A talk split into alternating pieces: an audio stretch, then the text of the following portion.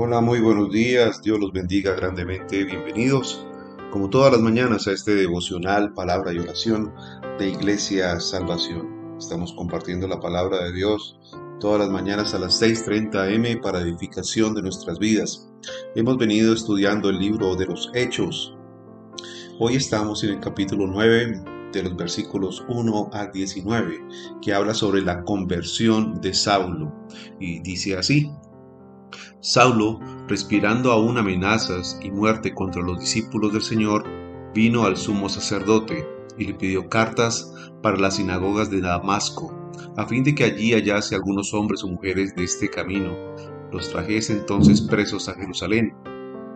Mayendo por el camino, aconteció que al llegar cerca de Damasco, repentinamente le rodeó un resplandor de luz del cielo, y cayendo en tierra, oyó una voz que le decía, Saulo, Saulo, ¿por qué me persigues? Él dijo, ¿quién eres, Señor? Y le dijo, yo soy Jesús, a quien tú persigues. Dura cosa te es dar coces contra el aguijón. Él, temblando y temeroso, dijo, Señor, ¿qué quieres que yo haga? Y el Señor le dijo, levántate y entra en la ciudad y se te dirá lo que debes hacer. Y los hombres que iban con Saulo se pararon atónitos, oyendo a la verdad la voz, mas sin ver a nadie. Entonces Saulo se levantó de tierra y abriendo los ojos no veía a nadie, así que levándole por la mano le metieron a Damasco, donde estuvo tres días sin ver y no comió ni bebió. Había entonces en Damasco un discípulo llamado Ananías, a quien el Señor dijo en visión, Ananías, y él respondió, heme aquí, Señor. Y el Señor le dijo, levántate y ve a la calle que se llama derecha y busca en casa de Judas a uno llamado Saulo de Tarso, porque he aquí él ora. Y ha visto en visión a un varón llamado Ananías que entra y le pone las manos encima para que recobre la vista. Entonces Ananías respondió, Señor, he oído de muchos acerca de este hombre, cuántos males ha hecho a tus santos en Jerusalén y aún aquí tiene autoridad de los principales sacerdotes para prender a todos los que invocan tu nombre.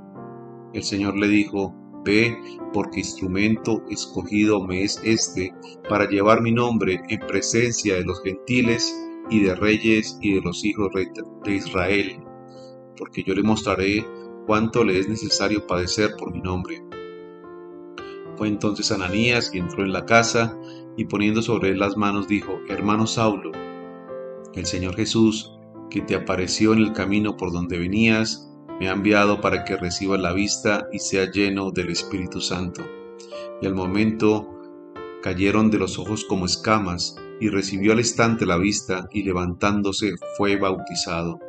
Y habiendo tomado alimento, recobró fuerzas, y estuvo Saulo por algunos días con los discípulos que estaban en Damasco.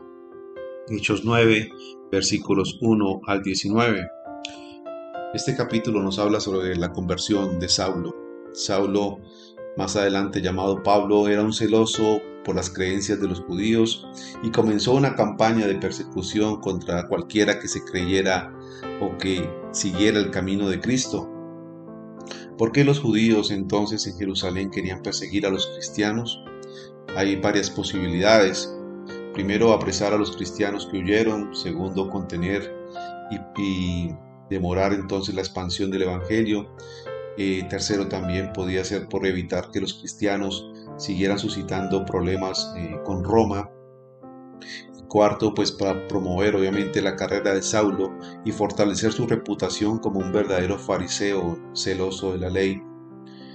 Esto hacía que Pablo fuera un fiel seguidor del judaísmo.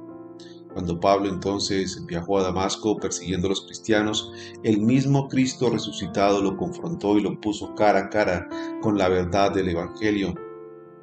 Algunas veces Dios irrumpe en una vida de forma espectacular, otras veces la conversión es una experiencia tranquila. Hoy te preguntaría, ¿cómo ha sido tu conversión? ¿Realmente has tenido un encuentro con Jesús? Si aún, aún no lo has tenido, pídele a Dios tener un encuentro con Jesús. Y cuídese de las personas que insisten en que usted debe tener algún tipo de experiencia particular en su conversión. Las personas reciben a Cristo por fe, y esto se encarga solamente Dios. Por ello Pablo tuvo una experiencia al inicio de su nueva vida en Cristo. En el centro de esta experiencia maravillosa estaba Jesús. Pablo no vio una visión, vio al mismo Cristo resucitado. Pablo reconoció a Jesús como Señor, como su Salvador, reconoció su propio pecado, se rindió a Él y decidió obedecerle. La verdadera conversión es el resultado de un encuentro personal con Jesús que guía a una nueva vida en relación con Él. Pablo pensaba que perseguía herejes, pero a quien perseguía realmente era el mismo Jesús. Todo aquel que persigue a los creyentes hoy en día es también culpable de perseguir a Jesús, porque los creyentes forman el cuerpo de Cristo en la tierra y son enviados precisamente a llevar la palabra de vida a muchas personas.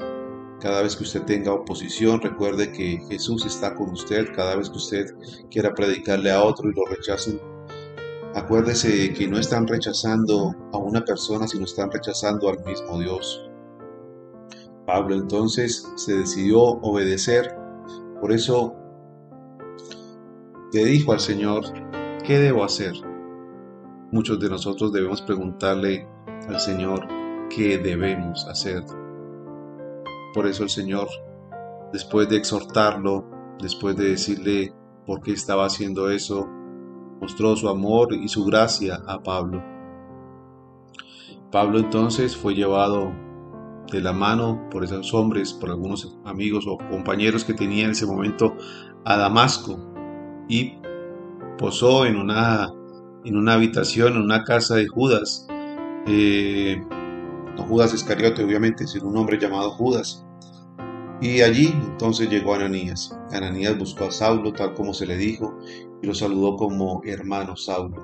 Ananías temía en ese encuentro después de todo lo que Pablo había hecho en Damasco, igualmente en Jerusalén, como había perseguido a creyentes y los había encarcelado.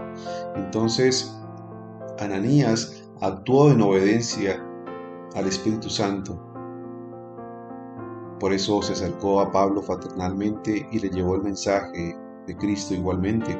No siempre es fácil mostrar amor a otros, sobre todo si los tenemos o dudamos de sus motivos. Sin embargo, debemos seguir el mandato de Jesús. Y el ejemplo de Ananías, que nos muestra la aceptación cariñosa a todos los creyentes, debería ser entonces partícipe en nuestras vidas a pesar de que no haya una mención de que Saulo recibiera la plenitud del Espíritu de una manera especial, el cambio en su vida y sus logros siguen mostrando una fuerte indicación de su gran testimonio y de la presencia y del poder del Espíritu Santo en su vida. Por eso se dice aquí en los últimos versículos que al momento cayeron de los ojos suyos como escamas y recibió al instante la vista y levantándose fue bautizado y habiendo tomado alimento, entonces recobró fuerzas y estuvo Saulo por algunos días con los discípulos que estaban en Damasco. Fue un hombre lleno del Espíritu Santo, autor de la gran mayoría de los libros del Nuevo Testamento. Dios puede utilizar lo más vil y menospreciado de este mundo para mostrar su gloria y su poder. Amén. Padre, yo te doy gracias, Señor, por esta mañana. Gracias, bendito Rey por todas y cada una de las personas que me escuchan, Señor, y que escucharán este devocional en diferido más adelante, Señor. Yo te pido por ellos, Señor. Te pido que hayan tenido un verdadero encuentro contigo, Señor. Un verdadero encuentro con Jesús. Señor, muéstrales tu bondad, tu amor, tu misericordia, bendito Rey. Como tú cuando estábamos inmersos en nuestros delitos y pecados, igualmente nos buscaste y nos llamaste, así como hiciste con Pablo, Señor.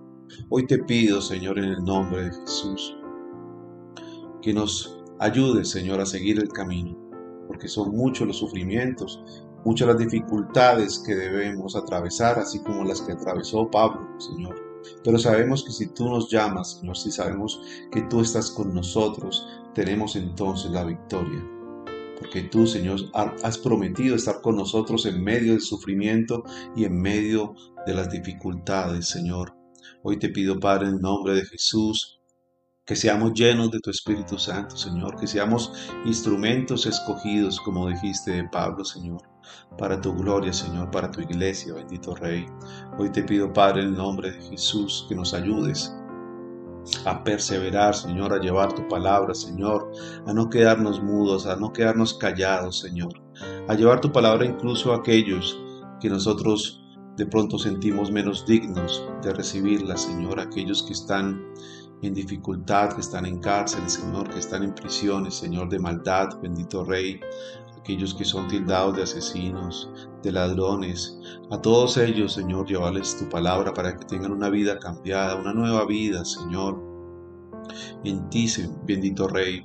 Por eso te pido, Padre, en el nombre de Jesús, que nos dé la valentía, el amor y la entrega que tuvo Ananías igualmente, Señor, para llevar entonces un bautismo a Pablo, Señor, y imponerle las manos y que recibiera del Espíritu Santo, Señor. Te lo pido, Padre, en el nombre de Cristo Jesús. Amén. Y amén. Mis queridos amigos, hermanos, Dios los bendiga grandemente. Nos vemos mañana nuevamente en este devocional, palabra y oración. Bendiciones a todos. Nos veremos mañana. Un abrazo.